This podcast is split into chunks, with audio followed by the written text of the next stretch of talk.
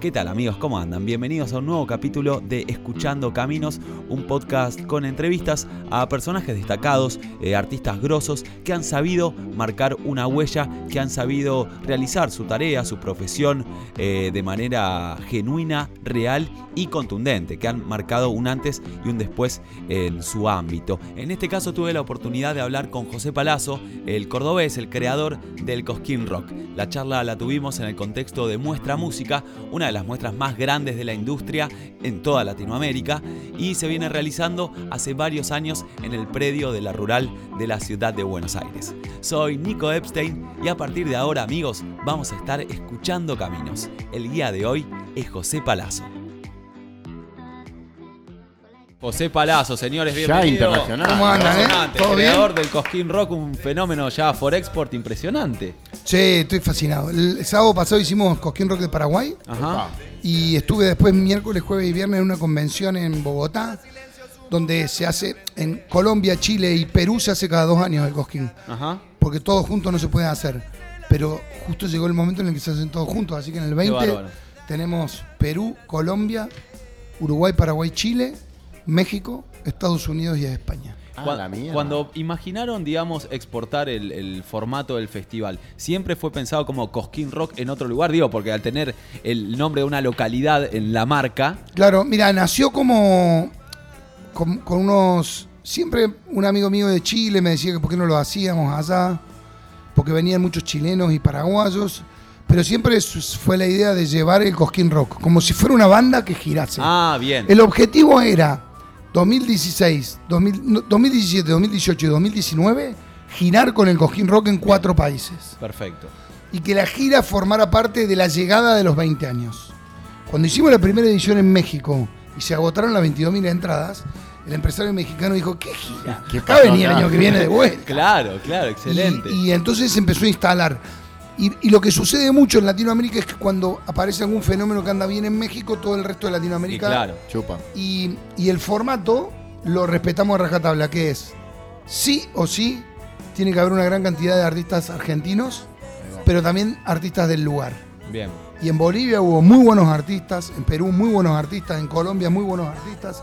Así que se ha armado una autopista interesante de intercambio entre artistas que van y vienen de distintos lugares y muchos artistas nuevos. Ahora en Paraguay me quedé de cara porque a los artistas argentinos les fue realmente muy bien. Le fue muy bien a usted, señor Meló, muy bien al Cuelgue, muy bien a mi Bolivia, muy bien a los guasones, pero Mirá. muy bien. Eh. Le fue muy bien al carajo. Recién le decía a los carajos, hay que cantar las canciones de carajo como si fueran Claro. hits de los pericos. Así cantaron las canciones de carajo los paraguayos. Mirá. Y la verdad que fue sensacional. Y unir todo esto que es Latinoamérica, el Cosquín ha, ha crecido en cuanto a sus estilos, ¿no? Hoy en el Cosquín tienes siete escenarios y tenés todos los tipos de gustos musicales. El año pasado eh, se incorporó la música electrónica, que yo no. Desgraciadamente yo no consumo esa música, entonces se me hace mucho más difícil programar Claro. y no la programo, la programan otras personas Otra que persona colaboran con nosotros. Pero la apertura de estilos tiene mucho que ver con el respeto que tiene el público del Cosquín que va a disfrutar de la música. Tenés siete opciones. Si hay algo que no te gusta, seguramente en algún lugar hay algo que te gusta, aunque sea una cerveza o una chica. Y eso genera como una idea eh, bondadosa en el sentido que estás compartiendo con gente que tiene otros gustos y que nos juntamos todos acá para disfrutar de la música, como es ahora la muestra de acá. Y entonces eso me parece que es bondadoso y pensaba en qué, cualidades tuyas crees que se traspolan al festival. ¿Hay algo que te representa en esto que creaste, digamos, de alguna manera fue, Eh, fue creciendo? Mira, yo soy un fanático de la música. O sea, toda la. eh, con mis hijas de chico, eh, cuando ellas eran chicas, fuimos a festivales. Un día me dicen mis hijas, ¿vos sabés, papá, que hay lugares que, donde la gente se va de vacaciones al mar? Y, y alquilan una casa, que yo, viste, tan. y todas nuestras vacaciones eran fuera de temporada, porque yo laburo en enero, febrero. Claro. Y hace 20 años, que fue toda la infancia de mis hijas, viajábamos en otra época. Le digo, pero ¿saben una cosa? Cuando sean grandes se van a acordar que con su papá fueron a Glastonbury, Claro. que fueron a Coachella, que fueron a Benicassim, que fueron a Roskilde. Entonces está bien. Hicimos la cola con la carpita, todo, pero la pasamos sensacional. Qué bien. Y una de las cosas que hice durante 10 años fue ir con, con mis hijas a muchos festivales, eh, no solo como público, porque a lo mejor podía acreditarme, pero iba como público y acampaba en los lugares. Claro, Que como la, te la permite, tradición de Cosquín, sí, ¿no? que te permite más curtir el festival. En el Cosquín nosotros no podemos tener, porque por una cuestión de seguros, la Argentina no tiene una cobertura que me permita a mí asegurar a una persona que se está acampando en un festival. No existe ese, ese formato de seguro. Pero Qué en- desgracia, ¿no? Porque sería Sí, perfecto. porque Alguien ta- es- estará es- levantando la oreja para crearlo. Porque digamos, suponete, si vos Es tenés. algo muy bueno. Vos parás. Yo tuve la suerte, pelado, el pelado tuve la suerte de ir a trabajar al Rototom Sunsplash, que son siete días y Vivís en el festival. El camping es tremendo. Bueno. es una comunidad que se genera. Eh, Bueno, imagínate lo que es Glastonbury, Claro. que hay 100.000 tipos acampando. Las duchas son raras, pero Se complica. Pero, pero los, cordo- los cordobeses no se duchan, igual, así que no pasa nada. Qué no, bárbaro. pero viste que después del séptimo día uno le dan ganas de algo fresco. Sí. No, la realidad es que el, el camping tiene una vida propia y la gente lo disfruta mucho. Y yo tuve la, la posibilidad de ir a ver. El problema es que el problema principal que tenemos es que las distancias en la Argentina son mucho más grandes que en otros lugares. Entonces por ahí a lo mejor un festival que se hace en Berlín está como más cerca de todos lados, aunque parezca mentira. Acá hay distancias muy largas. Hay gente que viaja O más dos días o un día y medio para llegar al Cosquín Rock. Porque me tocó, por ejemplo, unos diluvios que siempre hay. Sí. Y no solo son diluvios, a la vuelta es el barro. Claro, es lo, que, es lo que contaba recién en la charla. ¿Te acordás 2008 el diluvio de intoxicado que hubo que suspender? No, no. Una ruta. El- me acuerdo que. ¿Querés que te cuente un dato? Tire, Piti tire, llegó dormido. Dormido. Llegó dormido, lo entraron alzando al camarín dormido. Lo había hecho citar a Daddy Brieva. Daddy Brieva estaba sentado en una mesa porque teóricamente iba a hacer el show. sketch de Mirta y nunca salió.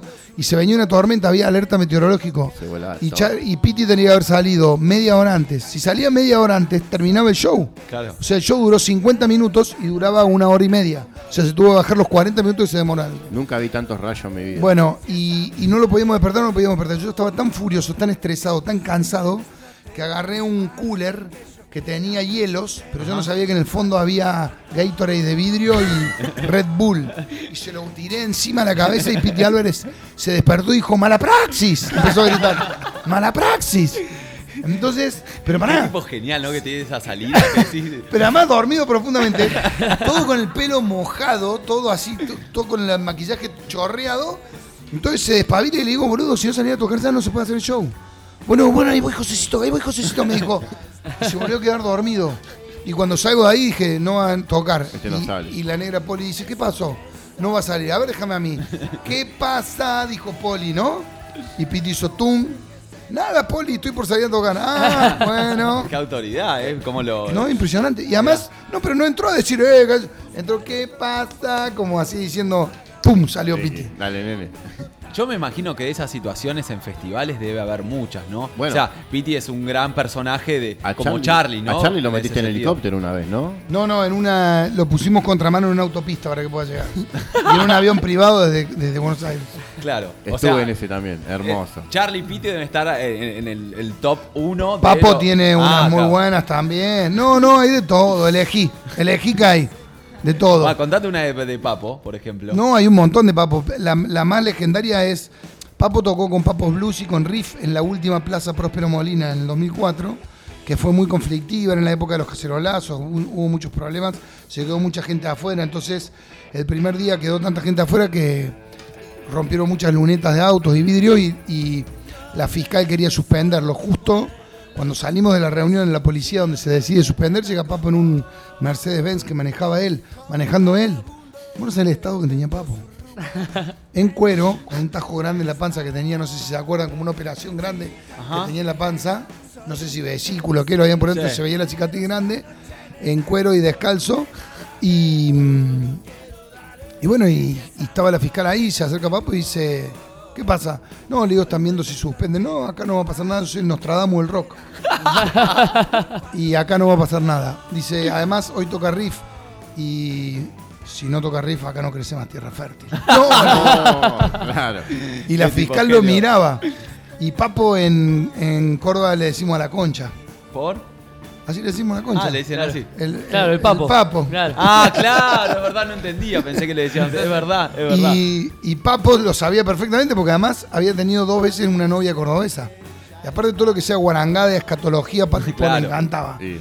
Entonces lo primero que hizo fue, cuando le digo, le presento, le digo, ella es la fiscal y, y él es el intendente y está todo, y, y Papo dijo, ah, yo soy Papo.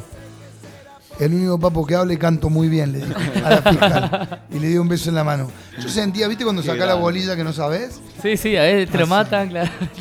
Un espanto. Puede pasar Che, es cualquier José cosa. Palazzo el que está hablando, la verdad que es un orgullo que esté hablando de nada, de un fenómeno. Yo te digo, igual esa cosa media argentina, ¿no? Uno del Cosquín lo sentís como que parte de la idiosincrasia argentina, o sea, sos, fuiste el creador de algo que es muy grosso, que ahora está, eh, nada, a nivel internacional.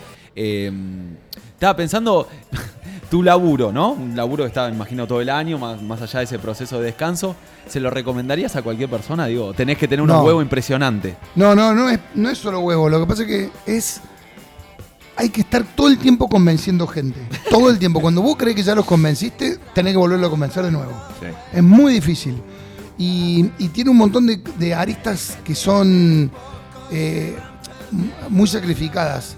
Por ejemplo, el sábado pasado hicimos Paraguay y, y- y a las 2 de la mañana terminó de tocar Molotov y a las 4 de la mañana estábamos en el aeropuerto para volvernos. Claro, que tenías que seguir. Y, y de ahí fui para Colombia, donde trabajamos en la programación. todo. Entonces, si bien tengo la, la tarjeta de millas de los aviones explotada, la realidad es que llega un momento en el que perdés el disfrute de viajar, que eso está- no está bueno. Claro. Y entonces te llega a un lugar y, y por ahí un músico llega a un lugar y tiene que hacer prensa, descansar e ir a tocar. Bueno, yo tengo que hacer prensa.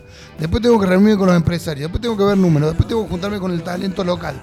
Después tengo que hablar con las autoridades. Todo eso es un desgaste individual cada una de las cosas. Claro. Por lo general hay una persona que se dedica a hablar con la... Bueno, en las primeras ediciones del Cosquín, toda mi vida hice eso. Ajá. Y ahora estoy haciendo lo mismo en cada uno de los cosquines.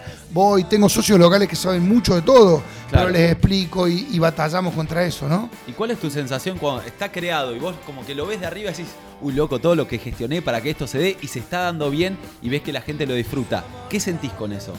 Es muy satisfactorio, pero la realidad es que me pasa después. Ah, No es como ahí que estoy, eh, Claro. porque cuando estoy ahí estoy eh, viendo que, todo- corriendo. que salga todo bien, digamos. Sí, o, Claro, pero además, vos imaginate que en el Cosquín tocan 220 bandas. Si solo tenés que saludar a 220 bandas que, por- que tocan en el Cosquín Claro. y hablar 5 minutos con cada uno de sus managers, se pasaron las 48 horas del festival. Claro. Entonces es una agenda complicada. Apretada. complicada. Y durante 10 años transmití en directo el festival. Tenía un programa de televisión que salía desde las 23 hasta la 1 de la mañana. Entonces en cada uno de los cortes atendía toda la problemática que teníamos y conducía el programa. Siempre tuviste esta actitud, digamos, desde chico de gestionar, convencer. Todo el y- tiempo, yo imagínate que yo, yo tengo dos bandas. Espíritu abogado, es igual. Sí, claro. Abogado, claro. Yo soy abogado. Ah, no sabía es ese el- dato. es- tiene el título de el, el abogado que peor escribe en Twitter. Exactamente. Sí, se lo ganó. bueno. Yo tengo, yo, yo soy abogado, pésimo en ortografía, pero la realidad está. Yo me recibí de abogado porque me gustaba la abogacía, porque, porque lo hice con mucha facilidad, porque ya en esa época trabajaba. Y mm, le regalé el título a mi viejo, pero lo fui a buscar dos años después. Viste que uno se recibe y lo tiene que buscar el otro día para empezar sí, a laburar. Bueno, claro. yo dos años después lo fui a buscar. Está bien. Qué bueno, Y, qué bueno. pero es un, es un trabajo que me, me va apasionando todo. Lo que más me gusta es programar, juntarme con colegas a ver qué escucharon de nuevo. Bien. El- a, a mí me ayudan un montón de personas, me ayuda Eric Davis, me ayuda el Tori y el Bumpy, me ayudan un montón de personas a programar escenarios. No es que. Si necesitas la- una mano con el de re, estamos. ah, me ¿eh? ayudaba Cuando- mucho, sí. me ayudaban bastante con el reggae. Yo te digo, el salvo la casita del blues, que es como mi fetiche y las Ajá. bandas grandes, eh, tengo muchas personas que me ayudan con la programación. Excelente. ¿Y vos después, en tus momentos, haces eh, silencio? ¿En algún momento estás tranquilo o estás más tin, tin, tin en esa o No, con la no, me- escucho la música que me gusta. ¿Y qué te gusta? Y me- ahora suponente me compré en el vinilo de, un vinilo de Clapton, de Allman Brothers y de Johnny Cash. Alman. Brothers. Buenísimo. ¿No? Sí, sí, sí. Y perfecto. es. Escucho un poco de música clásica, como sería, ¿no? Ajá. Y me gusta eso, me gusta el heavy metal también, me gusta mucho el blues. Me encanta el blues, tengo ¿Qué- una, una banda de blues, tengo... ¿Tocás vos? Sí, sí, yo toco el bajo desde los 12 años. Ah, Gran banda, los 22. Exactamente, toco en Los Mentidores y también toco en una banda que se llama Rush and Roll que produjo el maestro Mario Breuer, que está acá al lado, Ajá. hablando. Él, eh, Juan Chivaleirón produjo el primer disco de los, de los Rush and Roll y en el estudio de Moebius lo grabó el maestro Mario Breuer. Uf, piola, Qué- bien. Ese, to- todo todos los choreos que se te ocurren tengo. Yo soy el que tiene todas las figuritas, salvo la, la 8, no sé cuál era la difícil del álbum, la tengo toda. Qué bien. ¿Qué- ¿Y cuál, y cuál te falta? Que vos decís la que me falta. Quiero tal figurita. La 8. ¿Hay una 8 ahí? Los Stones. No, porque era Paul McCartney y Bob Dylan, hice Bob Dylan, me pegué el palo de mi vida. Fue como si me hubiera metido la traba en una escalera. Oh. Y bueno, ¿alguna? José, con todas las bien que te No, salieron, ¿alguna? ¿Alguna? Pero eso Pues- fue un palazo. Y Después hice Paul McCartney también, que fue sensacional y todo. Pero, pero siempre va a aparecer algo que, que me llame la atención. El día que no suceda eso, me voy a ir a San Javier. Ahí va. Bien. Está muy bien. ¿Cómo sería José Palazzo en una vida donde no se dedicara a armar festivales? ¿Qué, qué crees que haría? Cocinaría, que me gusta cocinar. Este. mm, No, haría cosas. Me volvería a estarías hacer. gestionando- Estaría un fin de semana. Estarías gestionando ahí en el pueblo, ¿no? Te revoluciona. Si a un lugar inhóspito, a Iruya, poner en San Isidro y te hace un festival ahí con. No, haría un festival gastronómico, estoy pensando, Claro. con menos quilombo. Claro. Debe tener otra problemática, seguramente. Sí, lavar las ollas. ¿Qué? Claro, la panza. Que la panza no deje ver el bosque. Muy bien amigos, hasta aquí llegamos con el Escuchando Caminos de hoy. Tuvimos como guía José Palazzo, tremendo personaje, un gran artista y un capo de la gestión, un maestro de la logística. Yo soy arroba Nicolás Epstein Locutor, me pueden seguir y escribir a través de las redes sociales. Nos encontramos en el próximo Escuchando Caminos. Chau, hasta la próxima.